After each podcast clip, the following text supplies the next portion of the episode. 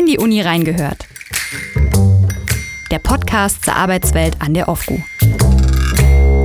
Und es ist die Folge 6 und damit herzlich willkommen zu dieser Folge unseres Podcasts. Mein Name ist Dirk Alstein, ich arbeite im Bereich Medienkommunikation und Marketing hier an der Universität. Und es ist natürlich eine besondere Folge, zumindest was das Thema betrifft. Aber was ist schon besonders in dieser Corona-Pandemie, in der unser aller Leben im Moment auf den Kopf gestellt ist? Nichts ist, wie es vorher war. Bekannte Routinen und Abläufe sind ausgehebelt und manche mögen sich vielleicht noch dran erinnern. Der Stau im Berufsverkehr, vollbesetzte Straßenbahnen und ausreichend Toilettenpapier, das waren bis vor kurzem noch ganz feste Fundamente in unserem Alltag. Stattdessen machen wir was? Wir beschäftigen uns äh, im Augenblick mit Homeoffice, Homeschooling, E-Learning und wie man diese verflixte Videokonferenz zum Laufen bringt. Und all das gilt natürlich auch für das Arbeiten und Studieren an unserer Uni. Erstmals in unserer 27-jährigen Geschichte sind wir, und das Wort kannte vorher wahrscheinlich auch noch niemand, in einen sogenannten Basisbetrieb übergegangen, was zum Ergebnis einen leergefegten Campus hat, aber der Eindruck einer verlassenen Uni täuscht natürlich. Nicht nur im Homeoffice, sondern auch vor Ort halten Mitarbeiterinnen und Mitarbeiter nicht nur die Stellung, sondern arbeiten permanent daran, in dieser besonderen Situation auch besondere Lösungen zu finden. So unter anderem auch in unserer Unibibliothek. Und wie sich das anfühlt, welchen Herausforderungen und welchen Ängsten man sich dazu stellen muss, dazu spreche ich heute mit dem Abteilungsleiter für Nutzungs- und Informationsdienste. Herzlich willkommen, Herr Ilk. Hallo. So, jetzt kann ich schon mal das erste Blatt umblättern. Lange Rede. Bevor wir vielleicht jetzt nochmal äh, so ins Detail gehen, lassen Sie uns vielleicht nochmal ganz kurz in die Chronologie der Ereignisse aus der Perspektive der Unibibliothek reingehen. Ich gebe mal einen kurzen Rahmen vor und Sie nehmen uns dann vielleicht mal mit, wie das äh, sich aus der oder in der Bibo angeführt hat. Wir erinnern uns, scheint ja irgendwie schon für mich jedenfalls äh, fast Jahre her zu sein. Anfang des Jahres, erste Corona-Meldung in China, das war dann noch ganz weit weg. Dann am 27. Januar der erste bestätigte Fall in Bayern. Spätestens aber mit der berühmt-berüchtigten Kappensitzung oder Karnevalssitzung in Heinsberg und der Erklärung von Gesundheitsminister Spahn, wir befinden uns am Beginn einer Epidemie in Deutschland, haben uns die Ereignisse ja quasi überrollt. Sagen wir mal dann bis zu diesem Lockdown am 16. März, als ja dann auch die Bibliothek tatsächlich auch schließen musste. Wie hat sich denn das für Sie damals dargestellt? Damals sage ich schon, also in dieser Zeit.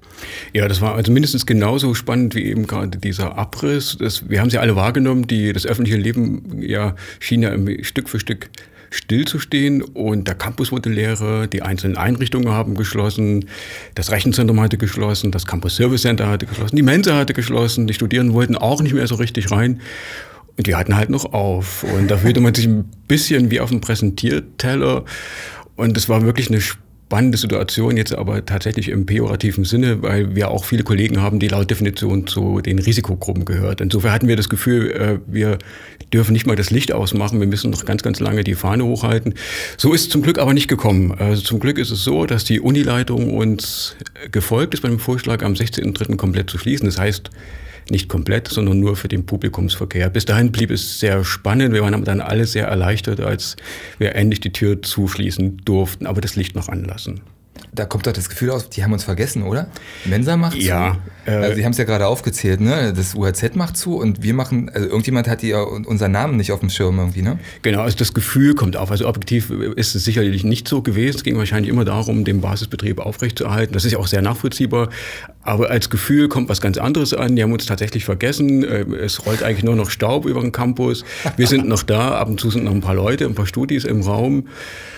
Und wir sind die, wirklich die aller, allerletzten, die man tatsächlich nicht mehr wahrnimmt. Das Blöde war allerdings auch, dass medial das Ganze sich so aufgebauscht hat, beziehungsweise es war quasi ein Information Overload. Es blieb ja keine Nachricht aus, ohne schockierende Mitteilung. Und da wird man sehr nervös. Das kann ich absolut nachvollziehen. Aber zum Glück, wie gesagt, äh, durften wir am 16.03. zumindest für den Publikumsverkehr die Boote dicht machen. Genau, wollte ich gerade sagen und ähm, nochmal auf die Ängste zu sprechen kommen, aber das hatten Sie ja gerade auch schon erwähnt. Da wusste man ja schon gar nicht mehr, was man machen sollte. Ja, also ähm, aber der Dienst, der Service war ja bis dahin noch eingeschränkt nutzbar oder komplett noch nutzbar. Genau, der war eigentlich komplett nutzbar. Also wir waren einer der letzten, die wirklich den Full-Service angeboten haben. Wir, also jeder konnte bei uns arbeiten bis zum Anschlag äh, und sich beraten lassen. Theoretisch, die Schulung hatten wir, glaube ich, schon gar nicht mehr gemacht, aber im Grunde war alles da. Die aber ganze die, Bibliothek war auf. Aber Social Distancing war ja zu dem Zeitpunkt auch schon ein Thema, oder? Ja, ich glaube schon, aber es war nicht, hatte nicht den Verbindlichkeitsgrad so, jetzt auch. Das waren immer nur Empfehlungen. Aber es, es war auch zum Glück so, dass nicht mehr so viele sich auf dem Campus getraut haben. Also es hat sich so ein bisschen von alleine erledigt. Deswegen kam mir das Gefühl ja auf. Selbst die, die Besucher der Bibliothek haben es begriffen äh, und wir sind aber noch gewissermaßen noch ganz, ganz alleine da. Aber ich denke nicht, dass es ein Vergessen war, sondern es ging eigentlich nur darum, den Basisbetrieb sicherzustellen, mhm. was wir auch bis heute gemacht haben. Mhm. Und trotzdem hat man wahrscheinlich jeden misstrauisch angeguckt, der dann durch die Tür reinkam und wenn er dann noch gehustet hat, dann ist man schon mal ein Stück nach hinten gerückt. Zurück, ja, ja, ja. Äh, genau, genau so war es auch. Dass, äh, ja, viele unserer internationalen Studierenden trugen ja schon Maskenschutz. Das hat alle irritiert. Mhm. Äh, alle haben es äh, verstanden und wir saßen da immer noch auf dem Präsentierteller. Das macht ein bisschen nervös. Ja. Dann der 16. März, dieser Lockdown oder wie man mhm. auch immer das bezeichnen will. Dann wurde dann die Bibliothek komplett geschlossen, zumindest was den Besucherverkehr betrifft. Wie ging es denn dann weiter? Vor allem, dann war ja die Bibliothek plötzlich verlassen, ne? Stille. Genau, genau, genau. Das ist einer der schönsten Momente, die ich in meinem langen Berufsleben bisher erleben durfte. Wir waren ganz allein. Es ist taghell, es ist kein Mensch da, die Bibliothek ist leer. Die ist menschenleer. Das hatten wir eigentlich noch nie. Also man muss sich das etwa vorstellen wie auf dem Bahnhof. Wir haben eigentlich immer Kundschaft. Wenn, es die Kunden nicht sind, das Reinigungspersonal. Wenn es Reinigungspersonal nicht sind, sind es meine Kollegen. Aber dass niemand nicht da ist und es taghell, das hat es noch nie gegeben. Und das musste ich übrigens auch erstmal genießen. Also ich weiß es noch am Freitag darauf, habe ich mich dann in, eine, eine, in einen Raum gestellt, wo man eigentlich nicht stehen könnte, weil immer Volk ist und habe da einfach die Tasse Tee genossen und habe also auch die Stille wahrgenommen und das hat sich alles sehr unwahr angefühlt und ich denke da ab und zu auch mal ein bisschen an die Wände. Ich bin ja ein bisschen älter, ein älteres Baujahr, habe ein paar Kilometer schon runter und ein paar Kollegen auch und die hatten sich auch an die Wendezeit erinnert. Da war vieles plötzlich unklar, was passiert. Man wusste nur, es wird alles auf den Kopf gestellt und weiß auch nicht, wie es weitergeht. So in etwa war es auch. Mhm. Also haben viele Kollegen gesagt, ich fühle mich an die Wende erinnert. Es war aber äh, erstmal nicht, nicht chaotisch, so muss man es jetzt nicht sich vorstellen. Wir haben uns dann wieder sortiert. Am zweiten Tag haben wir dann schon versucht, einen Basisbetrieb aufzunehmen. Ich würde eigentlich heute sagen, Sonderservicebetrieb. Auf jeden Fall ging es da natürlich strukturiert weiter, wie sich das gehört für Bibliothekare. Wir arbeiten alles sorgfältig. Aber, genau. Aber äh, nochmal zu dieser stillen äh, Bibliotheken. Das ist ja nicht so, wie man sich eine Bibliothek immer vorstellt. Eigentlich ist es ja permanent Bewegung. Die Leute kommen und gehen. Und es ist trotz Geflüster ist natürlich immer so ein gewisser Geräuschpegel da. Jetzt liegt die plötzlich verlassen, einsam und still da, das eröffnet doch auch ganz andere Möglichkeiten. Was, kommt man da nicht auf blöde Ideen? Kegeln, ja. Urschreitherapie. Legt man das Flüstern eigentlich ab? Redet man dann plötzlich miteinander lauter? Ich erinnere mich, als wir das Vorgespräch in der Bibliothek hatten, da war ja schon niemand mehr. Ja. Da haben sie immer noch geflüstert. Und ich habe auch geflüstert. Macht man automatisch. Aber probiert man sich dann mal aus oder macht mal Disco oder sowas? Weiß nicht. Ja, stimmt. Das ist tatsächlich so. Also es, man glaubt es eigentlich nicht. Bibliothekare denkt man immer, das sind, äh, wie soll ich sagen, etwas zurückhaltende Personen. So ist es nicht. Also wir sind nicht introvertiert. Und tatsächlich mussten wir erstmal lernen, das Flüstern abzulegen. Das ist ja, äh, wie soll ich sagen, das Alleinstellungsmerkmal dieser Einrichtung. Stille. Damit gehen wir hausieren. Das ist unser Ziel, unser Serviceziel. Und plötzlich müssen wir das nicht. Da musste man sich erstmal umstellen, tatsächlich. Und wir haben es auch genossen. Wir haben abends auch auch mal Musik angemacht. Äh, das hat allerdings nicht so gut funktioniert, weil die Geschmäcker halt dann doch verschieden sind. Das Plötzlich man, lernt man sich kennen, ja? Ja, das übrigens. Ich wusste gar nicht, da, was hört ihr denn? Ja, also das, das manchmal Musikrichtung, was? Und ich bin da ganz dezent mit Marianne Rosenberg um die Ecke gekommen zum Mitflöten. Das war auch schon zu viel. Also war jedenfalls eigentlich zu bunt, sagen wir es mal so. Deswegen haben wir es wieder abgeschafft. Aber wir haben tatsächlich mal Musik angehabt an den Theken. Kann man sich sonst nicht vorstellen. Das ist ein absolutes Tabu, geht gar nicht. Das ist, das geht gar nicht. Also ich muss jetzt schon den Kopf schütteln. Äh, die Hörer sehen es nicht, aber es ist für mich eigentlich ein extremer Widerstand zu überwinden, laut zu reden Bibliotheken. Plötzlich war das möglich. Ja. Wir haben nicht nur äh, Musik gehört, wir haben auch, naja, ähm, nee, sagen Sie es bitte. Äh, Fußball gespielt. wir haben den Ball einfach mal rausgeholt. Das, die Gelegenheit hatten wir ja sonst nicht. Dann haben wir auch mal eine Yoga-Übung gemacht. Das sieht man auch übrigens auf äh, einem unserer Instagram-Posts. Aber sonst haben wir uns wirklich gesittet benommen ja, und naja, jemand so soll auch die, ja. die, die, Treppe runtergerutscht sein, das Treppengelände macht man sonst ja eigentlich auch nicht. Also alles, was man sonst nicht darf, haben wir immer kurz ausgeschöpft. Ja. Wir hatten auch übrigens viel Spaß. Dabei ist auch nichts passiert, wir machen es auch nicht wieder. Ja. Hindernisläufe wären auch meine erste Idee gewesen. Also die Bibliothek war geschlossen. Sie orientierten sich irgendwie neu und trotzdem mussten ja Studierende und Lehrende dann noch auf, Entschuldigung, auf Fachbücher zugreifen. Wie hatten das dann trotzdem funktioniert? Und musste man dann neue Serviceangebote schaffen oder neu strukturieren? Oder wie genau. hat das funktioniert? Also es, hat, es war beides. Also wir, konnten auf Altes zurückgreifen, denn wir haben ja ein relativ hohes E-Book oder E-Journal-Angebot. Das, das kann man ja immer nutzen, da braucht man auch kein Corona, nichts. Das kann man von zu Hause aus nutzen. Das haben wir dann noch ein bisschen forciert. Wir haben dann den Service eingerichtet, E-Book-Wunsch, so haben wir es genannt. Innerhalb von 48 Stunden haben wir E-Books gekauft. Das geht normalerweise nicht so schnell. Da muss der Lieferant auch mitspielen.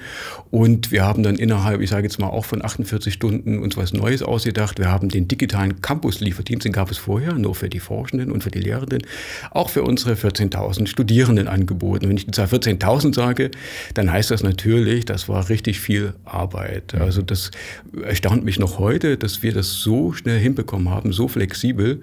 Wir haben etwas gemacht, was ich auch noch aus der Wendezeit kenne. Wir waren extrem offen für Neues und, sage ich mal, nicht so an Strukturen orientiert.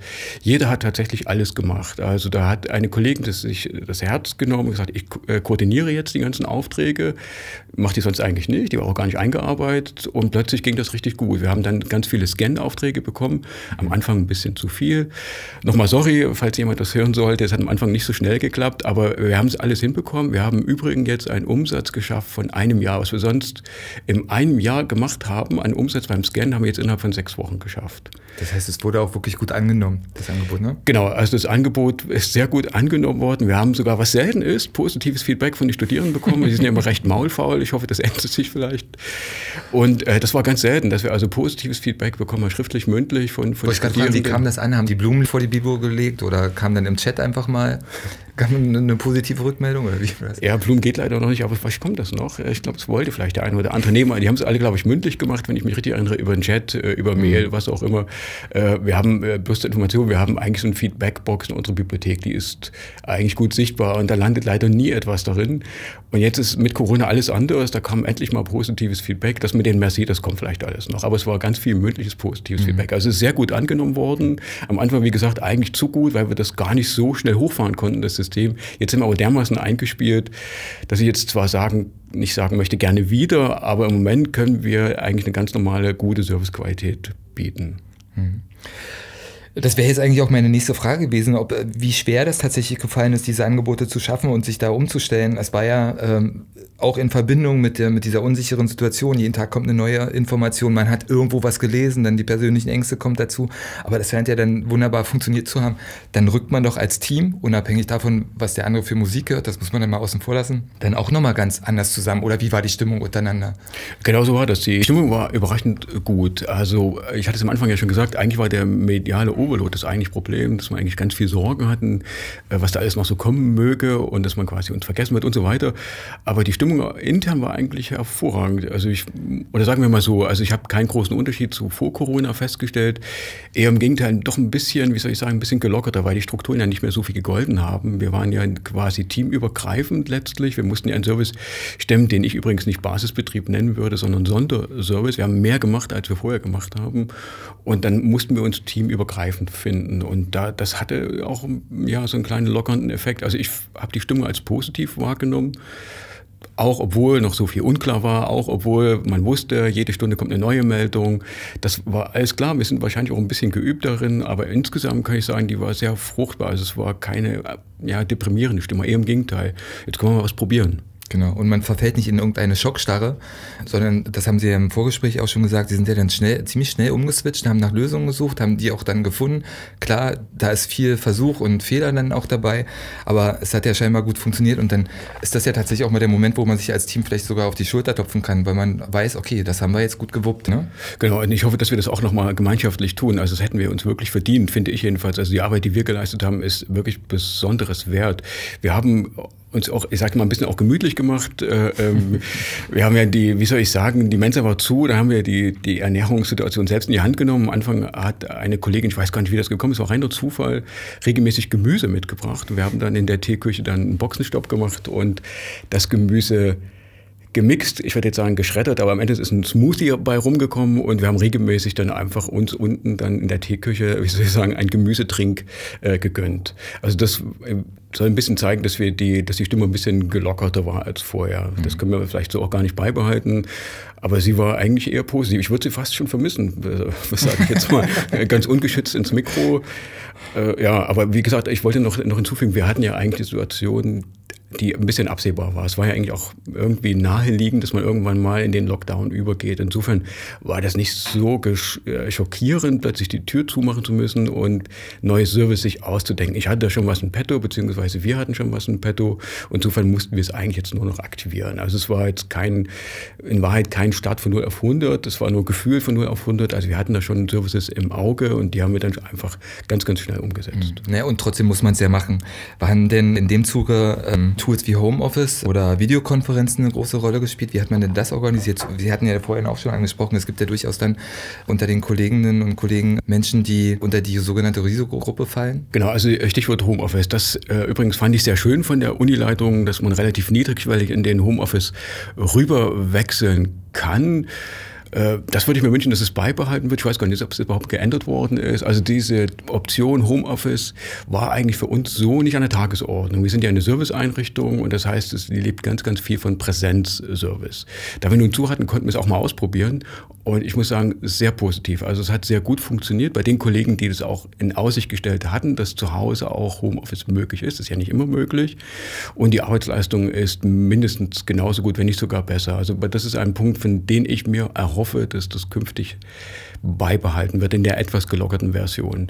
Videokonferenz war bei uns noch nicht so ein großes Thema. Wir hatten, äh, wir hatten zwar auch viel probiert, das ist auch viel abgeschmiert, wie bei allen anderen auch, aber wir hatten das nur im Probierstatus. Insofern ist das kein großer Schaden. Es war natürlich auch immer lustig, manchmal unangenehm, dass man sich selbst hört und sieht. Das war für viele eine neue Erfahrung.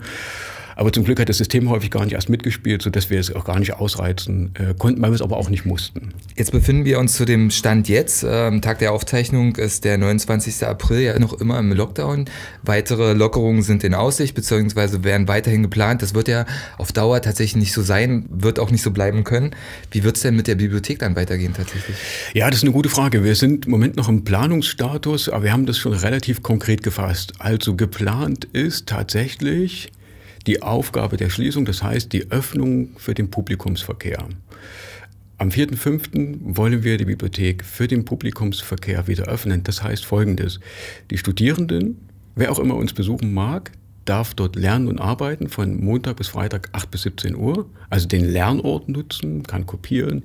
Er darf aber auch Bücher ausleihen, Bücher äh, scannen, äh, Bücher zurückgeben, sich anmelden, was auch immer. Alles das, was die Bibliothek sonst auch angeboten hat, wird dann angeboten, Montag bis Freitag 8 bis 17 Uhr. Allerdings, jetzt ist der Haken, wir können nur eine kleine Anzahl von Personen reinlassen. Es ist also stark begrenzt, man muss sich am Eingang einchecken, wenn man rausgeht, muss man sich wieder auschecken, das ist auch sehr ungewohnt, müssen wir aber machen, um die Überblick zu behalten.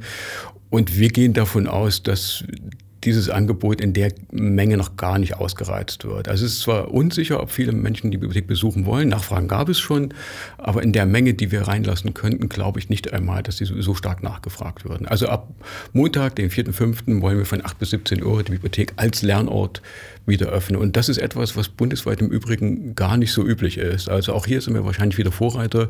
Die meisten Bibliotheken öffnen erstmal nur für den Leihverkehr.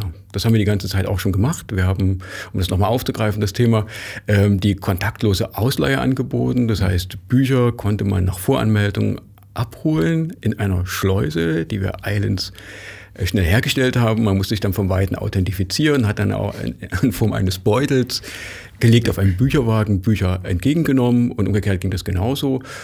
Und wir dehnen das jetzt aus. Auf Montag bis Freitag 8 bis 17 äh, Uhr können die Bücher dann ohne Kontaktschleuse an der Theke ganz normal ausgeliehen werden. Vorausgesetzt, die äh, strengen Auflagen können wir alle erfüllen. Genau, aber wie kann man sich das genau vorstellen? Wie viele Leute dürfen noch mal rein, sagten?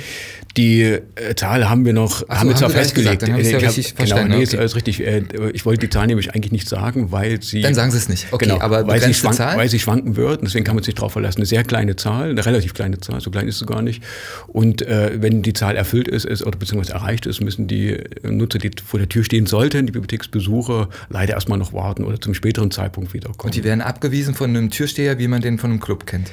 Ja, so in etwa von einem Türsteher, wie man den Club kennt. Ne, das sind unsere Kollegen vom Wachschutz. Die werden die Steuerung der, der Bibliotheksbesuche übernehmen. Die werden da höflich darauf hingewiesen, dass wir gerade äh, voll sind. Mhm. Und äh, dass die zu einem späteren Zeitpunkt Und der äh, tickert dann durch.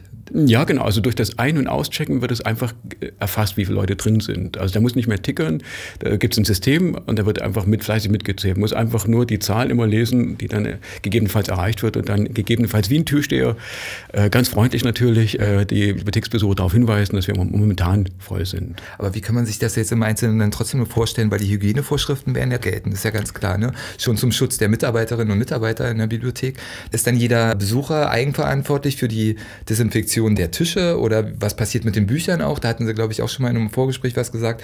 Die zurückgegebenen Bücher wurden auch nochmal desinfiziert, die kamen in so eine Schleuse, in eine ja. Desinfektionsschleuse. Und wie ist das jetzt mit den Leuten, die jetzt hier drin sind? Der Sicherheitsabstand, klar, darum auch die begrenzte Besucherzahl. Und das muss ja dann auch, wird das kontrolliert? Gibt es dann, gibt's dann Kontrollettis in den Gängen oder wie, wie wird das gemacht? Ja, genau. Also das äh, Fragen über Fragen, genau. Ich versuche es mal ein nach zu beantworten. Also die strengen Auflagen gelten natürlich auch für uns. Das heißt, äh, Mundschutz wird Pflicht. Hm. Immer dann, wenn man sich in der Bibliothek bewegt, ist eigentlich eine gute Definition, muss man ihn tragen. Wenn man am Arbeitsplatz sitzt und lernt, muss man es natürlich nicht machen. Immer dann, wenn man den Arbeitsplatz verlässt, muss man das tun. An den Theken wird man vorfinden Plexiglas, der sogenannte mhm. Spuckschutz. Äh, ohne die werden die Kollegen auch dort nicht arbeiten. Das ist die Mindestvoraussetzung. Dann gilt, was im Einzelhandel auch gilt, in der Kaufhalle, im Supermarkt, Bioladen, wo auch immer, Abstand halten, das ist das Wichtigste. Also an den Theken haben wir meistens Abstandsmarkierungen geklebt, das, sodass eigentlich jeder verstanden haben sollte, was das bedeutet. Es wird auch tatsächlich, ich sage jetzt mal überwacht, ich will jetzt nicht das Wort benutzen, klingt ein bisschen komisch, ich sage jetzt mal, äh, Kollegen werden der, der Aufsicht streng nachkommen. Manche Kollegen haben auch Streifendienst gesagt, wir werden also regelmäßig durch die Gänge laufen, durch die Flächen und schauen, ob wirklich das Abstandsgebot überall erfüllt ist. Dann haben wir die Menge der Stühle entnommen, die für das Aufrechterhalten der Hygienevorschriften nicht reichen würden, beziehungsweise zu viel wären. Also sind jetzt noch ganz, ganz wenige Stühle da, sodass man sich notgedrungen gar nicht nebeneinander sitzen kann und so weiter. So man dicht kann man gar nicht aufeinander sitzen. Das ist unmöglich. Na gut, ich will es nicht ausschließen, aber wir haben den physisch ein bisschen vorgebeugt. Dann äh, ist es auch so, dass Desinfektionsmittel bereitsteht für die äh, Benutzung von äh, PC-Arbeitsplätzen, also wer das nutzen mag, was ich jetzt nicht glaube, dass es viele sind, der darf. Auch nicht viele Wein? Ja, man kann es nicht genau sagen. Also es bringen viele, die bringen einen Laptop mit. Mhm. Äh, der sollte, ne, sollte er ist gehalten, die PC-Tastatur zu reinigen nach Verlassen und der das benutzt, der ist gehalten, das wieder zu tun, zur Sicherheit, zur eigenen Sicherheit. Das gilt auch für alles, was man anfassen muss. Zum Beispiel unsere Selbstverbuche am Ausgang. Das ist auch ein riesengroßer Touchscreen, den muss man ja auch mit den bloßen Händen anfassen. Auch da wird dann eben äh, Desinfektionsmaterial äh, zur Seite gestellt, sodass man es immer abwischen kann. Mhm. Zu dem Zeitpunkt der Ausstrahlung wird das ja schon ähm, Realität sein, aber im Vorfeld darauf geguckt, freut man sich eigentlich darauf, dass es jetzt wieder, auch wenn in eingeschränkter Form wieder losgeht oder überwiegen da eher die Sorgen? Hm, gute Frage. Das, das ist so ungreifbar, dass ich sagen muss, eigentlich 50-50. Das ist eine echte Blackbox. Man weiß eigentlich nicht, wie es weitergeht. Also ob jemand tatsächlich überhaupt den Lernort braucht, ihn nutzen will und wenn ja, wie viele. Ähm, das ist äh, fast schon wie am Anfang auch, das ist eine hohe Unsicherheit. Ich würde aber gar nicht sagen, dass sie negativ aufgeladen ist. Es ist einfach nur ein Moment zu vage, um drüber reden zu können. Das ist, weil der Tag muss endlich her, um ein klares Bild zu mhm. bekommen. Wir wissen es nicht. Also Vorfreude kann ich auch nicht sagen, aber eine Ablehnung ist es auch nicht. Das ist, sagen wir mal, offene sensible Neugier, so würde ich es mal kurz formulieren. Um einen Punkt nochmal aufzugreifen, die Bücher ja. äh, werden auch in Quarantäne geschickt, Stimmt. aber nur, nur für einen Tag. Also da gibt es jetzt äh, nähere, äh, bessere Forschung als früher. Früher hat man gesagt, die müssen vielleicht fünf Tage in Quarantäne geschickt werden. Das hat sich jetzt eigentlich erledigt, äh, fast so gut wie gar nicht, weil die Virusübertragung da relativ gering ist. Aber wir schicken sie mindestens für einen Tag in Quarantäne. Also das heißt, wenn jemand ein Buch zurückgibt, wird das mal einen Tag nicht verfügbar sein.